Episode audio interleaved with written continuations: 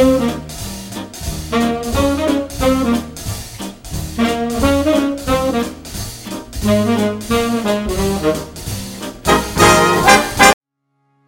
¿qué tal? ¿Cómo están? Bienvenidos al podcast para pacientes con enfermedades hepáticas. Mi nombre es Norberto Chávez Tapia, yo soy médico, soy gastroenterólogo y hepatólogo y en este podcast vamos a platicar sobre las problemáticas que tienen los pacientes con enfermedades hepáticas. Primordialmente vamos a hablar acerca de cirrosis, de hígado graso, de hepatitis, de todas las enfermedades o alteraciones que un paciente con enfermedades hepáticas puede presentar. El objetivo de este podcast es informarles, darles datos que sean importantes para ustedes, que les puedan ser de gran utilidad para la toma de decisiones. Este podcast no busca la automedicación, no busca el autocuidado, lo que busca es que el paciente pueda seleccionar a su médico, ayudar a su médico, preguntar a su médico. Esto es sin duda muy útil porque va a facilitar el proceso de atención de estos pacientes que suele ser bastante complejo. Pues bien, en esta ocasión vamos a hablar de un tema muy importante y es cómo ocurre el daño hepático en personas que están consumiendo medicamentos herbolarios o naturistas. Bienvenidos. Pues bien, el tema de daño hepático inducido por hierbas, así se, denomina en el mundo, eh, y en hierbas pues podemos englobar a mucho tipo de, de medicación, de sustancias, de suplementos, etcétera, es muy importante.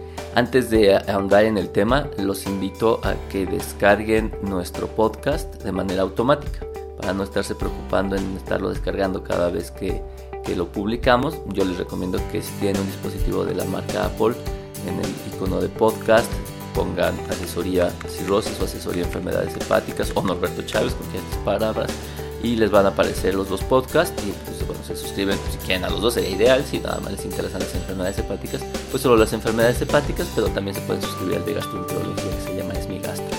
Si no tienen un dispositivo de la marca Apple y utilizan un dispositivo Android o con sistema operativo Android, pueden ir a su tienda de aplicaciones, descargar una aplicación gratuita que se llama Stitcher, se les voy a deletrear S-T-I-T-S-H-E-R la descargan y en la parte de agregar podcast nuevamente ponen asesoría de enfermedades hepáticas, asesoría cirrosis o Norberto Chávez y les van a aparecer los podcasts. Y finalmente, si ustedes tienen Spotify, este podcast se encuentra en Spotify. Lo mismo, hay una parte de podcast y de la misma manera lo pueden agregar. Pues bien, hace poco tuve un, paciente que por consumir un suplemento, ni siquiera un medicamento propiamente, era un suplemento que buscaba mejorar su rendimiento físico. Eh, yo este paciente lo vi principios de este año por alteración en las pruebas de vida, nada más, en sangre. Eh, muy atento de su salud, lo empezamos a evaluar, hicimos los estudios básicos, elementales, que es buscar que no hubiera una hepatitis viral, que es algo frecuente, ver cómo estaba su consumo de alcohol, que siempre hay que estarlo preguntando y atendiendo, y valorar si había o no grasa en el hígado y si había o no fibrosis hepática. Para esto se le hizo un fibroscan, el fibroscan salió perfecto.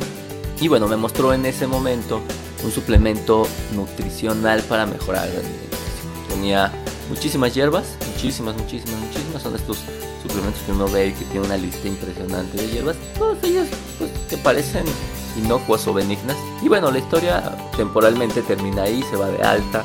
Pero hace unos meses, un médico una evaluación rutinaria, le vuelve a repetir unas pruebas de función. Cabe mencionar que estas pruebas ya llevaban un poco de tiempo alteradas y también llevaba un poco de tiempo tomando el fármaco. Le llamo fármaco porque al final del día, así sea un té, así sea una infusión, así sea una pomada, así sean capsulitas, todo lo que entra en nuestro organismo que no es propio de nuestro organismo se considera o se puede considerar como un fármaco.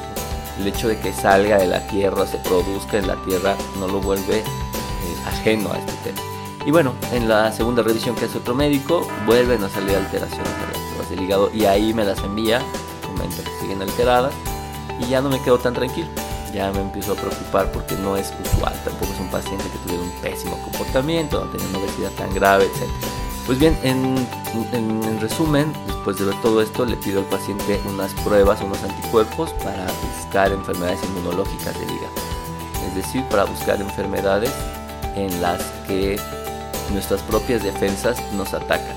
Y la sorpresa que me llevo al observar el resultado de estas pruebas es que muestran muchísima alteración inmunológica. Este paciente tiene dos enfermedades inmunológicas simultáneamente, algo extremadamente raro.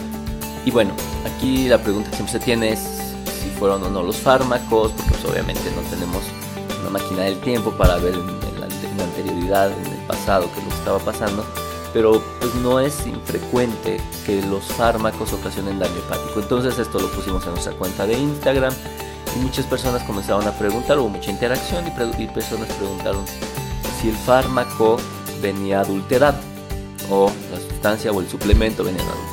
Y es por eso que me nació la idea de hacer el podcast en esta ocasión sobre esto, ya que la gente cree que todas las hierbas, todas, son inocuas y que por haber sido cultivadas, porque no fueron sometidas, y aquí es una mentira, a un proceso químico, estas sustancias no les ocurre nada.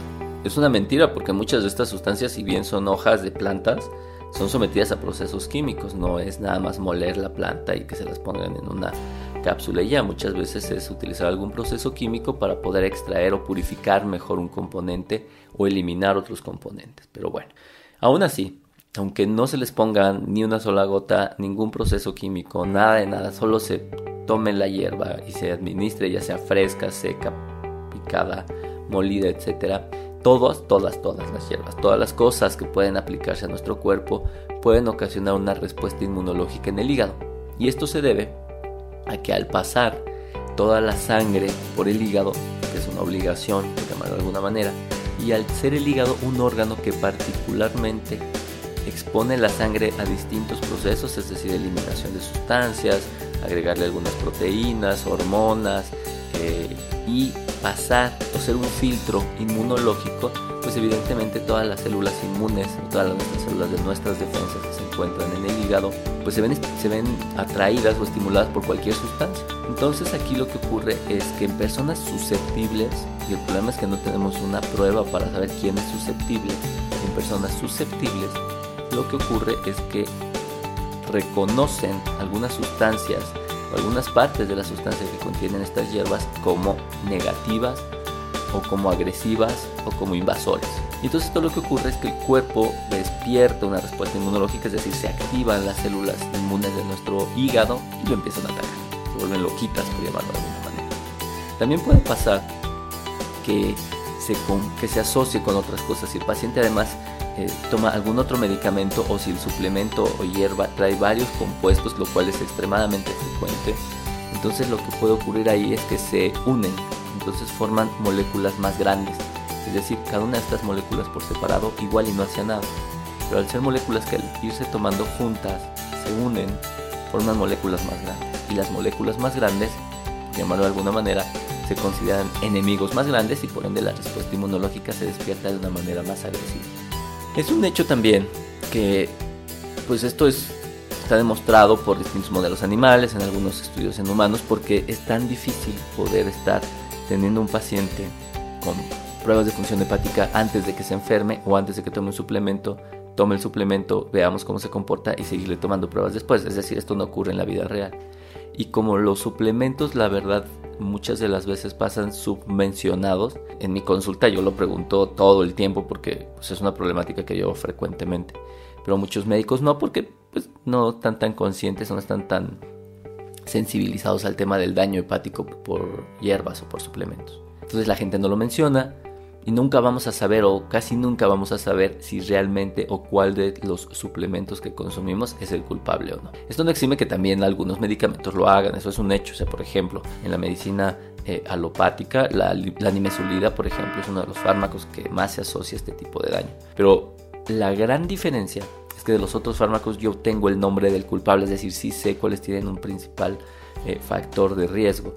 El problema con las hierbas es que puede ser cualquiera no por el hecho de que sea una hierba muy conocida, que incluso sea una hierba que se utiliza para mejorar funciones hepáticas, no vaya a ocasionar problemas. Esto es bien frecuente. Todo esto se los digo porque, por ejemplo, para el caso de este paciente, pues obviamente está, está toda la, todo el estrés de tener una enfermedad crónica, porque esto no se quita. Segundo, hay que confirmar muchas cosas, es decir, hay que hacer biopsias hepáticas, lo cual puede ser molesto. Y tercero, es muy probable que requiera un tratamiento a largo plazo de por vida. No quiero decir con esto necesariamente si fue el fármaco, si fue el suplemento, si fue una medicina. El problema es que existe este factor de riesgo que sí está bien estudiado, que sí está bien demostrado y que entonces la pregunta que siempre nos vamos a hacer y qué pasa si no lo hubiera tomado. Si no hubiera tomado este suplemento, qué hubiera pasado. Esto es muy importante porque algo que asumimos con los, con los medicamentos, con los suplementos, con las hierbas, con los test, con las infusiones, etcétera, las pomadas, etcétera. No sé si en otros países ocurra, pero que en México sí ocurre con frecuencia y es si bien no te hace mal tampoco. Y esto es una mentira absoluta. Cualquier cosa, por natural, química, la que sea, que consumamos ajena a nuestro cuerpo, si no nos hace bien, existe el potencial riesgo de que sí nos ocurra algo malo. Esto se llaman efectos adversos. Los efectos adversos están descritos para todo, hasta para el agua. Si uno toma agua en exceso le va a bajar el sodio y puede tener convulsión. Es el extremo evidentemente, porque esto no ocurre de manera frecuente.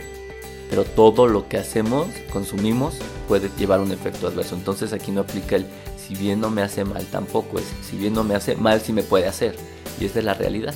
Por eso es que la recomendación es no, no suplementarse, no tomar hierbas y no porque sean malas o, tengamos un tema de, falta de información científica al respecto, sino porque no tenemos información sobre seguridad. Yo la verdad que jamás me voy a pelear con la medicina natural, alternativa, etcétera, ese es otro tema y hay gente que se dedica a eso. Pero el hecho de que no exista una regulación en su producción, lo cual es gravísimo, una regulación en su seguridad, es decir, la calidad de los componentes con los que se está haciendo y la tercera, no existe un conocimiento detallado de los efectos adversos que tiene, las pueden volver extremadamente peligrosas porque pues obviamente se consumen de manera extremadamente Pues bien, eh, este es la, el podcast de esta semana. Espero que sea útil. Si les genera dudas, pues por favor eh, no dejen de comentarlas en las distintas redes sociales. Tenemos Instagram, Facebook, nuestra misma página de Esmigastro. Coméntenos las dudas que tengan. Si consideran que esto es importante, por favor comuníquenlo a otras personas. Esto ayuda mucho a tratar de resolver dudas y estar mucho mejor informados sobre enfermedades hepáticas y sobre nuestra salud. Pues bien, yo me despido, les deseo una excelente semana y nos escuchamos dentro de dos semanas en el podcast de asesoría para pacientes con enfermedades hepáticas. Hasta luego.